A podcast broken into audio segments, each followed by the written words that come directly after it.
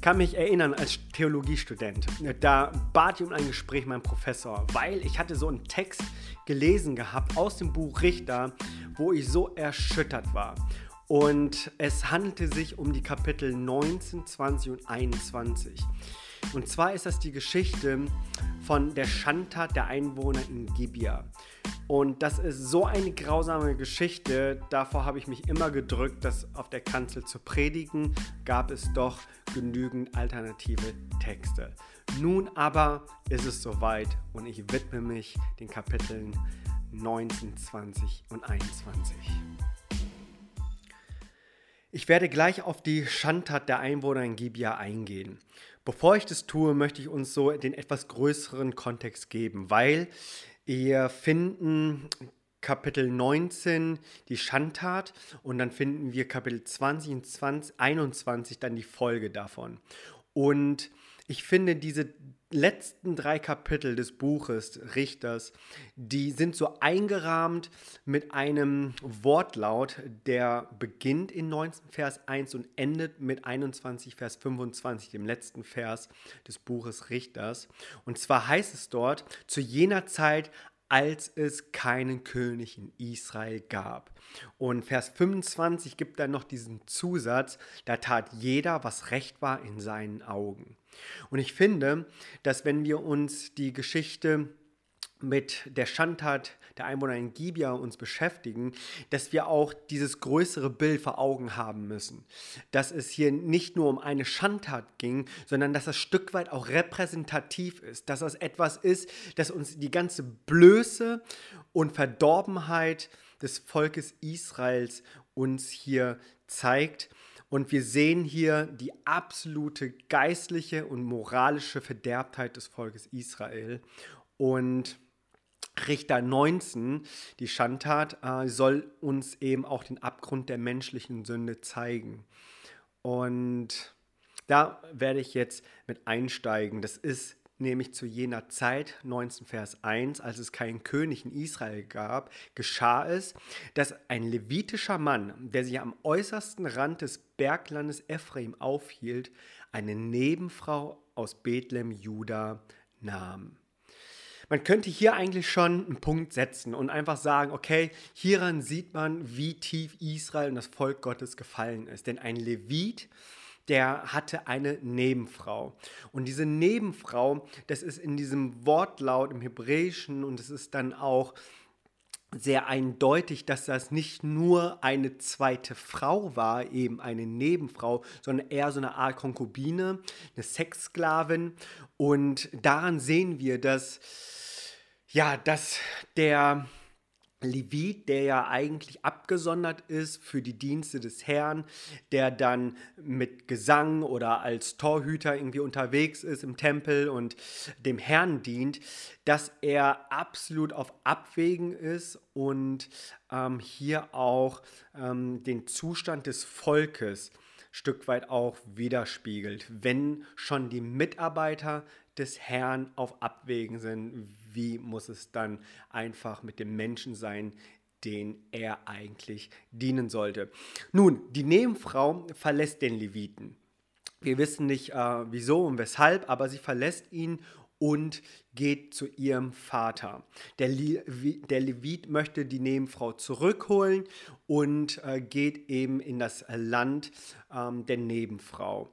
Und auf der Rückreise, also er bekommt auch die Nebenfrau wieder und auf der Rückreise mit der Nebenfrau suchen sie eine Unterkunft.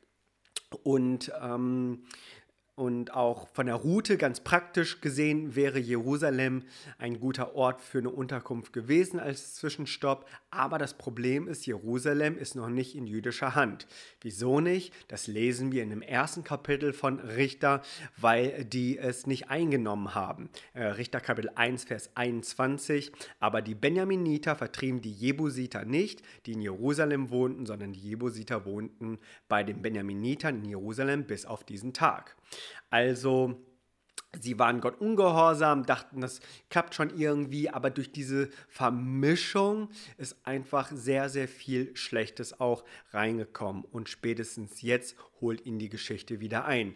Sie landen deswegen nicht in Jerusalem, sondern gehen weiter und landen in Gibea. Gibea, da haben die keine Unterkunft Unterkunft gefunden, außer bei einem alten Mann, der ein Fremder war, der äh, aus Ephraim stammte und er hat den Leviten und die Nebenfrau zu sich genommen. Nun, die Bewohner, und jetzt wird es sehr, sehr dreckig, und nun die Bewohner der Stadt fordern den alten Mann heraus, den Leviten ihn zu übergeben. Und zwar wollen sie, heißt in einer Übersetzung, um ihn zu erkennen. Das hört sich total nett und verniedlicht an, aber es heißt hier, dass sie ihn vergewaltigen wollten. Die wollen den Leviten vergewaltigen.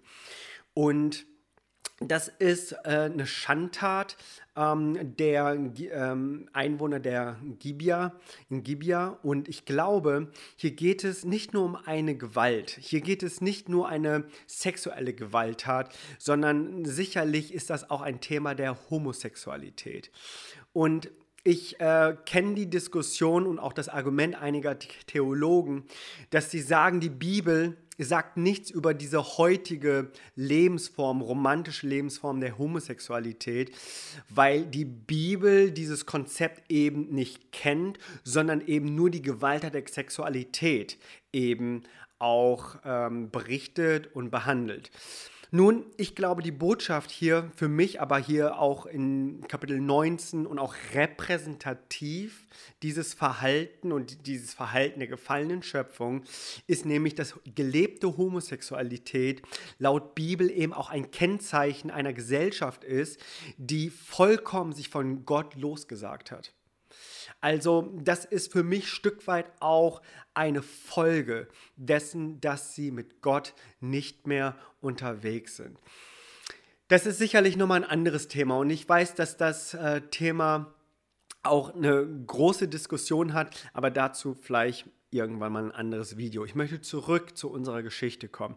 Die Gastgeber oder der Gastgeber bietet seine Tochter an. Seine Tochter ist Jungfrau und sagt, nein Leute, lasst mir meinen Gast, ich gebe euch meine Tochter, die Jungfrau ist. Das mag so in uns auch an Verwirrung stiften und an jeder Rationalität irgendwo vorbeischießen. Aber das ist tatsächlich, was er hier macht. Und sicherlich ist die Ehre äh, als Gastgeber hier auch ähm, an, an, an sehr hohem Wert zuzumessen. Allerdings, ähm, dass der Gastgeber den Gast höher nimmt und schätzt als seine eigene Tochter, das grenzt doch an Brutalität und an einer gefallenen Schöpfung. Und das zeigt ja einfach auch nochmal den Stellenwert der Frau der damaligen Zeit der Israeliten unter den Richtern, dass die Frau lediglich vielleicht eine Ware oder ein Objekt waren. Wir lesen auch übrigens von keinem Namen äh, seiner Frau oder seiner Nebenfrau. Und anstatt des Leviten oder die Tochter des Mannes, der sie beherbergt hat, äh, zu nehmen, geben sie nun die Nebenfrau des Leviten raus. Um, diese wird dann von den Einwohnern vergewaltigt die ganze Nacht bis sie eben tot zusammenbricht und zurück an der Schwelle des Hauses dort liegt. Und der Levit am nächsten Morgen sieht äh, seine Nebenfrau dort tot liegen. Er nimmt sie auf seinen Esel und nimmt sie mit nach Hause. Was er dann macht, ist, dass er diese Frau zerstückelt in zwölf Stücke und verschickt diese im ganzen Land. Puh, alles klar. Und das ist ähm, die Geschichte in Kapitel 19. Der Autor der macht dir ganz, ganz eindeutig klar, eine Gesellschaft, die sich eben von Gott losgesagt hat, nimmt den Respekt der menschlichen Würde. Das ist so ein, ja, so, sowas Gottloses, dass das nicht anders zu erklären ist, dass das das Ergebnis eben ist. Und das nimmt, das fasst es vielleicht so ein bisschen zusammen, was es dann bedeutete, dass jeder eben tat, was recht war in seinen Augen. Und dieses Kapitel steht so repräsentativ dafür, was jeder eben tat und was recht war in seinen Augen später in Kapitel 20 und 21, da äh, versammeln sich die Männer Israels im Mitzpah und fordern von den Benjaminitern, also Gibia lag in dem Stamm der Benjaminiter, und sie forderten das Blut der Täter, dass sie ausgeliefert werden würden und eben für ihre Schuld sterben sollten. Doch die Benjaminiter sammelten sich seinerseits dann in Gibia gegen die elf Stämme ähm, zum Kampf auf. Und es ist tatsächlich so, dass sie die ersten zwei Schlachten gewinnen, bis sie dann die dritte Schlacht verlieren durch einen Hinterhalt. Nun, was ist aus dieser Geschichte einfach zu nehmen? Also ich finde, Kapitel 19 ist so der Inbegriff von Sünde. Wir finden hier diesen ganzen moralischen Abfall des Volkes Israel. Ähm, Hosea, der 600 Jahre später dann als Prophet im Volk Israel lebte, er sagte und bezog sich dann auf Gibia, das lesen wir beispielsweise in Hosea Kapitel 9, Vers 9, da heißt es, in tiefe Verderbnis sind sie versunken wie vor Zeiten in Gibia. Gibia ist so dieser Typus der ganzen moralischen Verfallenheit. In äh, Hosea Kapitel 10, Vers 9 ist die Schandtat von Gibia zu einem, ja, zu einem Beispiel geworden, zu einem Maßstab, zu einem Typus eben geworden für die gegenwärtige Schuld Israels. Da sagt er nämlich dann 10, Vers 9, Hosea, 600 Jahre später, seit den Tagen von Gibia hast du gesündigt, Israel. Dort sind sie stehen geblieben.